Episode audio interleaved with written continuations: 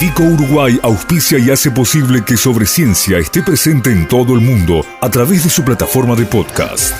Este episodio llega a ustedes a través de Vico, al vanguardia y al servicio de la ciencia. www.vico.com.uy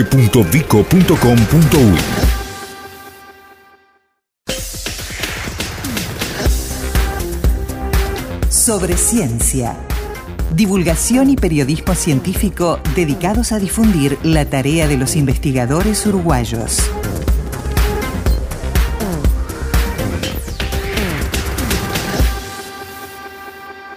No, nunca las numeramos a todas las entrevistas que desde que existe sobre ciencia hemos hecho vinculadas a Clemente Estable y tampoco nunca contamos las que hemos hecho con nuestro entrevistado de hoy, con el presidente del Consejo del Instituto de Investigaciones Biológicas, Clemente Estable, el doctor Pablo Zunino. Pero lo que sí recuerdo es que nunca hemos hecho una conversación, nunca hemos tenido una como la que vamos a tener hoy, que en vez de hablar de alguna investigación puntual o de algo en concreto, eh, se nos ocurría mucho más valioso eh, hacer una mirada global a todo lo que desde eh, ese centro de conocimiento de investigación se aporta en materia de investigación a tanto lo que es la actividad ganadera como la agropecuaria, como la agricultura, eh, y en algunos temas que son realmente de frontera y de punta, que hoy están instalados como asuntos clave para lo que se viene en materia del aparato productivo nacional. Pablo, bienvenido, gracias por estar acá. no, gracias, gracias a ti, Gustavo. primera en el ómnibus, ¿no? En el, estudio móvil de, Radio Difusión Nacional, eh, así que bienvenido al, bus Está muy bien. de RNU. Eh, Pablo, eh, es un vínculo que no aparece a primera vista, ¿no? O sea, todo el mundo, afortunadamente, conoce al Clemente Estable, conoce a muchos de ustedes, los identifica en algunos casos con algunas áreas de conocimiento, pero no hay un link directo entre ese trabajo de laboratorio y conocimiento que se ve, mm, en algún caso rápidamente, ¿no? Reflejado en sectores de la producción. Sí, sí, es, es, correcta tu, tu apreciación. Quizá tendríamos que bueno, si nos ponemos a hablar podríamos estar horas, pero se me ocurre que una buena manera de empezar es ir a la, historia del propio instituto, ¿no? que, que funda Clemente Estable en el 1927, hace más de 90 años. Este, Clemente Estable, su, eh, de profesión maestro, eh, bueno, empieza con inquietud y una capacidad de trabajo totalmente sobresalientes, empieza a cultivar su interés por la ciencia y en particular en, un área concreta que era la, todo lo relativo al, estudio del sistema nervioso. Este, seguramente vinculado más a sus inquietudes como educador y, demás, ¿no? Este, se forma con, además, en los centros de primer nivel, particularmente con Ramón y Cajal en España. Cuando vuelve logra fundar el, instituto. Y él inmediatamente, con una gran visión, si bien no abandona su, su, particular interés en esa disciplina, se empieza a rodear de investigadores de primerísimo nivel, este, de distintas, de otros campos, ¿no? Ya totalmente consciente de la necesidad de la, de la multidisciplinariedad en, ciencia. Y entonces ahí empieza zoólogos, genetistas, este, microbiólogos y, demás. Entonces ahí ya, de por sí ya este, si bien el instituto sigue con ese compromiso de primero de generar ciencia de calidad, eso es ineludible, más allá del está en el sello. Exacto. También un compromiso con no de, reivindicar, sobre todo en momentos de mucha discusión, pues bueno, siempre el, tema de la ciencia y de la gestión de la ciencia eh, eh, se ata prácticamente inmediatamente con, con los recursos y la financiación y para dónde hay que hay que, que dirigirlas, el gasto y la inversión en eso. Este, en esa discusión nosotros reivindicamos, por supuesto, el, la necesidad de hacer ciencia básica como instituto y como, país. Los países hay una pregunta falaz, ¿no? dice, si somos un país pobre, entonces nos podemos dar el lujo de ciencia básica, de hacer investigación básica. Entonces la respuesta, este, como decía Bernardo José, el premio Nobel argentino, decía, sí, referido a Argentina, pero aplicaría, sí, Argentina es un país pobre y por eso tiene que hacer ciencia Pero también todo este tránsito de tantas décadas de trabajo y de, y de, investigación ha hecho también evolucionar el instituto, madurar y, y hacerlo una institución totalmente versátil. Primero en cuanto a su, espectro de temas, que es este, muy grande, pero a su vez también adquiriendo capacidad de, diálogo con otros actores académicos, pero también otros actores de la sociedad, incluyendo los productivos, y también adquiriendo capacidad de, de respuesta a ya sin abandonar, digamos, ¿no? nuestro sello del que hablamos recién, pero también ha adquirido la capacidad de, respuesta y versatilidad para abordar este tipo de, de, investigación que podríamos decir más vinculada a una, a una que se podría ver como una respuesta más, más directa o rápida a determinados problemas locales o internacionales, entre los que se ubican en un primer, en un lugar preferente aquellos relacionados con, con las, los temas este, agropecuarios.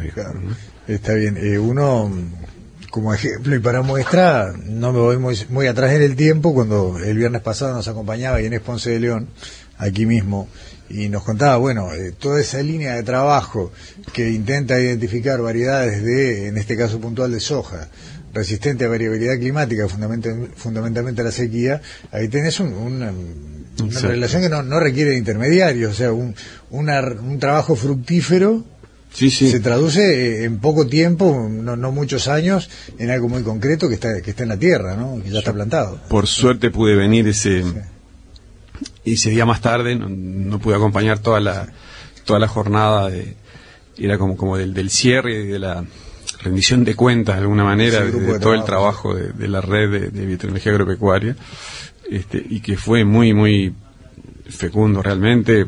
Fueron unas breves presentaciones pero sintetizaron cuatro años de trabajo este y, además de trabajo muy consistente y, en generando unos redes y unos vínculos en la línea de lo que hablábamos hoy no fíjate que estaba estaba nuestro instituto, a la par estaba la Facultad de Ciencias, línea la Facultad de Agronomía y este lo que no es menor, este empresas privadas, ¿no? El sector privado participando en los proyectos. Este. Eh, no, no, no es eh, para nada despreciable el tema de, tirar ese carro también, ¿no? de subir al barco, al sector privado que, que, es fundamental en todo esto. Eh, Pablo, ese era digamos, de alguna manera un ejemplo muy vigente porque, como decías tú, se tuvo esa rendición de cuentas, ese, ese ajuste de un proyecto que de todos modos no termina. A ver, acá eh, permanentemente eh, podés dar una, una línea de investigación por, por, cerrada o concluida, pero automáticamente se están abriendo tres o cuatro más. Yo ese, eh, los breves minutos que tuve de, para mandar un mensaje, digamos, de, institucional desde nuestra parte, este, hacía intenté reivindicar justamente eso, ¿no? El, valor de las construcciones a lo largo de tanto tiempo de de, los de las líneas de, investigación y los grupos de trabajo que generan tanto tiempo para digo, este, para consolidarse y que también por otro lado son tan vulnerables porque este, ante coyunturas adversas es difícil mantenerlo. Este proyecto en particular termina ahora y bueno, y se está viendo a ver qué posibilidades hay de, de, renovarlo, ¿no? Pero bueno, no es, no, no, es, no es fácil, no es fácil. Está claro. Eh, ¿Qué otros ejemplos podemos dar, Pablo? Tanto desde lo que puede ser investigación animal como vegetal dentro de lo que sucede dentro del clima. Sí, bueno, siguiendo en esta línea, poco y, vinculado también al grupo de, del Departamento de Biología Molecular, de, el cual está a cargo de, de Inés Ponce, con quien estuviste el otro día, y también ahí se está trabajando, ahí me gustaría decir también lo que decíamos hoy, es, fue el lugar donde prácticamente se, se, se desarrolló y se creó la disciplina de la biología molecular eh, vegetal ¿no? en el país. La vieja división de biología molecular este, dirigida por Rodolfo Westen, que ya, ya no, no, no, está entre nosotros, pero se formó gente, yo que sé, hace 30 años cuando ya el, el, advenimiento de las técnicas moleculares era una novedad absoluta, digamos, ¿no? Yo lo vi en mi disciplina, en la microbiología también, fue ese momento de la explosión y ahí se empezó a generar eso. Y bueno, y siguiendo esas líneas, en ese departamento y se sigue trabajando en, en patógenos de diversos cultivos y estrategia de control.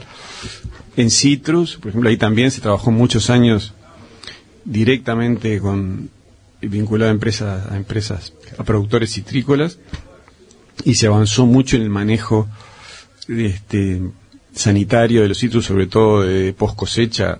Este, ahí se, se, aportó mucho a ese, a ese nivel. Ahora hay una línea también de, de virus de otros, de otros cultivos, por ejemplo, papa. Este, en ese departamento también se, se trabajó mucho en, en la genética de las variedades de, Tanat. Ahí ese grupo aportó para la, primera secuencia del, genoma de, la planta, de, la, de esa variedad de, vinos tan importante para, el Uruguay y demás. Este, también hay otros grupos trabajando con en el campo del vegetal, digamos, con pero ahí ya interactuando con otras, con otras disciplinas, en, microorganismos eh, promotores de crecimiento vegetal, seguramente tú ya habrás... y todo aquello, ¿no? los inoculantes, eh, sobre todo con las leguminosas que requieren este, Sí, sí, de, microorganismos. exacto, que trabajan a nivel radicular en las raíces y, mejoran la absorción de nutrientes. Y, también hay algunos trabajos con coadyuvantes, como tú muy bien decís, que supuesto, eh, tiene como finalidad potenciar esa interacción y, traducir eso en, mejores rendimientos productivos. Ahí también se está trabajando mucho también en algunos casos con con vínculos con, empresas privadas. Y haciendo haciendo la doble salvedad, Pablo, vos decías, bueno, eh, mejorando el rendimiento productivo y en la mayoría de los casos también reduciendo la cantidad, el aporte de, bueno, de elaborados químicos que se sabe que, bueno, eh, pueden ser imprescindibles hasta el momento que se encuentra una solución mejor y es deseable que se Sí, sí, sí, sí, iba justamente a eso, es un, un problema muy importante hoy. Este, buscar alternativas para este uso de, que incluso ya, sí que después vamos a hablar seguramente porque pasaremos al tema de apícola, que también está vinculado, uno de los grandes problemas es, esta sobreexposición a, a, los agroquímicos. Este, entonces, bueno, eso haría, digamos, una estrategia para poder este, reducir este, este, este uso que, asociado a estas, eh, todo está vinculado, ¿no? A, al cambio de los últimos años de los paradigmas productivos, estas sobre los paquetes tecnológicos asociados a la, sobreintensificación de, algunos cultivos agrarios. Exacto. Eh, y bueno, ya, que lo mencionaste, es como una transición, porque en definitiva, si bien es un tema ya vinculado bueno, a una producción animal como es la, apicultura, la miel, en definitiva es, es casi una, una interfase, porque depende tanto de lo vegetal como de la sanidad de, la abeja, de la colmena, pero si la si lo vegetal no acompaña, por más saludable que esté la abeja, no no no bueno, no, no, va a prosperar obviamente. No. Este y ahí hay una línea, digo, ahí hay una marca registrada. Sí, sí, sí, sí, Seguramente, bueno, tú ya Karina, Karina y claro, gente. forma parte del staff de Sobreciencia prácticamente. claro, pero es una voz ineludible a nivel continental ya, Sí, sí, totalmente. Totalmente. Sí, Karina ahora está en Canadá en, un, en el Congreso de Apimondia, que es como el Congreso de Apicultura más, más grande del mundo que se hace cada dos años.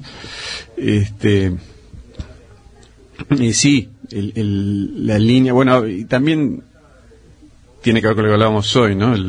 estas construcciones no son de un día para el otro. Nosotros, esta línea de apicultura se remonta a fines de los 90, principios de los 2000, ¿no? Claro. pero aparte, a ver, eh, la abeja como, como elemento productivo es muy anterior. Hubo que, ah, hubo que remontar, digamos, bueno, una producción, ah, bueno, una producción ah, no me animo a decir a ciegas, pero basada capaz en un conocimiento más, tradicional, bueno, eh, incorporar todo eso y empezar a generar una base científica. Trabajo muy interesante. Sí, fue... Siempre a veces pongo de ejemplo toda esta, esta línea por cómo, siempre muchas veces con mucho criterio nos preguntan, bueno, ¿cómo, cómo se, nacen las líneas de investigación? ¿no? Como, y en este caso fue una confluencia, ya digo, fue en ese momento, a fines de los 90, y cuando la apicultura, todo este escenario del cual hablábamos recién no, no, no estaba presente en el diseño productivo. Y había incluso la miel, que siempre fue un producto netamente de exportación, porque el consumo interno es, es un porcentaje muy pequeño con respecto al volumen de miel generado en, en el país. Y en ese caso había, nosotros ya tenemos inquietudes un poco intelectuales en cuanto a los problemas de la microbiología de, vinculada a apicultura y, habíamos tenido unos contactos con instituciones de acá y justo se planteó un problema sanitario muy importante con una enfermedad en ese momento que era la loque americana, este, que causa una enfermedad bacteriana, este, que en ese momento además uno de los mercados más importantes era, era Brasil y que Brasil requería eh, pruebas de, de, que el producto fuera libre de, esporas de, esta bacteria que eso es relativo, digamos, no era más que nada una... Sí, tiene mucho que ver con lo paranancerario. Exacto, pero, bueno, pero hay que dar una pero respuesta. Había que dar una respuesta. Entonces, este, en ese momento nos ponemos a trabajar, con hay había una demanda, digamos, del sector productivo concreta, y bueno, en nuestro laboratorio se, se identifica, se diagnostica por primera vez este, la presencia de, ese microorganismo en el país y de ahí, bueno, nace todo esto que, como tú decís ahora, es un grupo de referencia a nivel continental. Exactamente. Y, y en el tema animal, Pablo, eh, hoy vamos a hablar de lo que puede tener un vínculo con, bueno lo que es la producción. Pero en definitiva a ver eh, sin ir más lejos han tenido el reconocimiento de Susana González en todo lo que es el, el trabajo en, fauna autóctona no sobre todo en, en, ciervos y demás pero eh, todo lo que se hace en materia de conocer los zorros sí, sí, sí, para, para ver cuál es la afectación o no de esa especie autóctona en lo que es la producción ovina. Digo, ahí, hay un trabajo Totalmente. terrible, digo, y, como eso debe haber unas cuantas cosas más. Ahí también, en ese caso, te agradezco que, lo hayas traído porque es un caso también, el trabajo de Susana es, es muy interesante porque tiene desde algo que podría ser tomado a primera vista como algo hiperbásico, ¿no? Con la pregunta, y bueno, ¿y esto, esto para qué sirve? Como si, no, que tenemos que salir a explicar para, que, para qué sirve la, la ciencia. Este, está toda la línea de ella de la conservación y de pequeños mamíferos, uno de los aspectos, como tú dices, vinculado a la producción, y a su vez ella participa en un, en un proyecto sobre un patógeno que se llama neospora, en el cual, en, que es importante en el productivo, pero en el cual en los ciclos, el ciclo de estos patógenos, este, hay pequeños mamíferos que son importantes en cuanto a, la epidemiología y la diseminación. Y bueno, y ella participa también trabajando en ese sentido con investigadores del, Instituto Pasteur, del, del, DILAB y demás, ¿no? ¿Cómo se van cómo va interactuando, claro, cómo se van cruzando los caminos. Pablo, en los últimos minutos, eh, ¿qué, ¿qué, más podemos destacar o encontrar como, como, como referencial en, tema animal y producción? Ahí, ahí ya empiezo a hablar, menciono apicultura, pero otras líneas que son directamente ya vinculadas al departamento que, que yo, que yo integro, cual está mi cargo. Trabajamos en un, por ejemplo, así una lista rápida de con INIA y Facultad Veterinaria y otra serie de instituciones en, un proyecto muy grande sobre eh, mortalidad de terneros. Es un problema, la mortalidad de terneros es un problema muy importante en, en Uruguay. De ahí también es una Además es multicausal, hay un montón de, elementos y de patógenos trabajando. Nosotros nos enfocamos en, los bacterianos, en Escherichia coli. Hemos determinado recientemente también que es un problema eh, sanitario productivo, pero a su vez vinculado a, la salud, porque son, tiene potencial zoonótico. Está el problema, la, también hemos constatado una elevados niveles de resistencia antimicrobianos, que es, estamos trabajando en esos temas también. Em, también en, en otros patógenos, también en, estamos también trabajando con el sector privado en estrategias de prevención de una enfermedad que se llama la queratoconjuntivitis infecciosa bovina, que si bien no es dramática en cuanto a su evolución, pero es este, muy, muy, tiene una incidencia muy grande y genera muchas pérdidas por estrés, baja producción. Este, también estamos trabajando con la Facultad de Veterinaria, INIA, Instituto Pasteur sobre en temas de análisis de, la microbiota ruminal, ahora todo el tema de las de, de las de, gases, de metano. Vinculado a, sí, para desarrollar estrategias para mitigar las las este, sí, las emisiones de, gases de efecto invernadero. Y este es, es un menú, eh, como decías vos, ¿no? que que uno a veces tiende a pensar en lo básico, pero que es, es, del diario, lo haces con el diario prácticamente. Sí, sí, sí, y, es brutal. Totalmente. Eh, Pablo, eh, me ha pasado una vez más lo mismo todos los días, vuela, vuela el tiempo y lo que pasa, claro, el Clemente es muy grande y más de una vez, bueno, hemos hemos incluso ido abarcando mediante ciclos y distintas entre distintas áreas porque eh, para tratar de dar una mirada en general y, ya lo, lo, dejamos dicho al aire, el año que viene vamos a volver a poner en marcha algún tipo de ciclo para, para regularmente volver a, Nosotros estamos muy agradecidos a ti y a todo el equipo que siempre están están dando una mano y atentos a, nuestro trabajo, así que muchas gracias. gracias a ti por venir, Pablo Zunino, presidente del Consejo de Clemente Estable. Hasta pronto.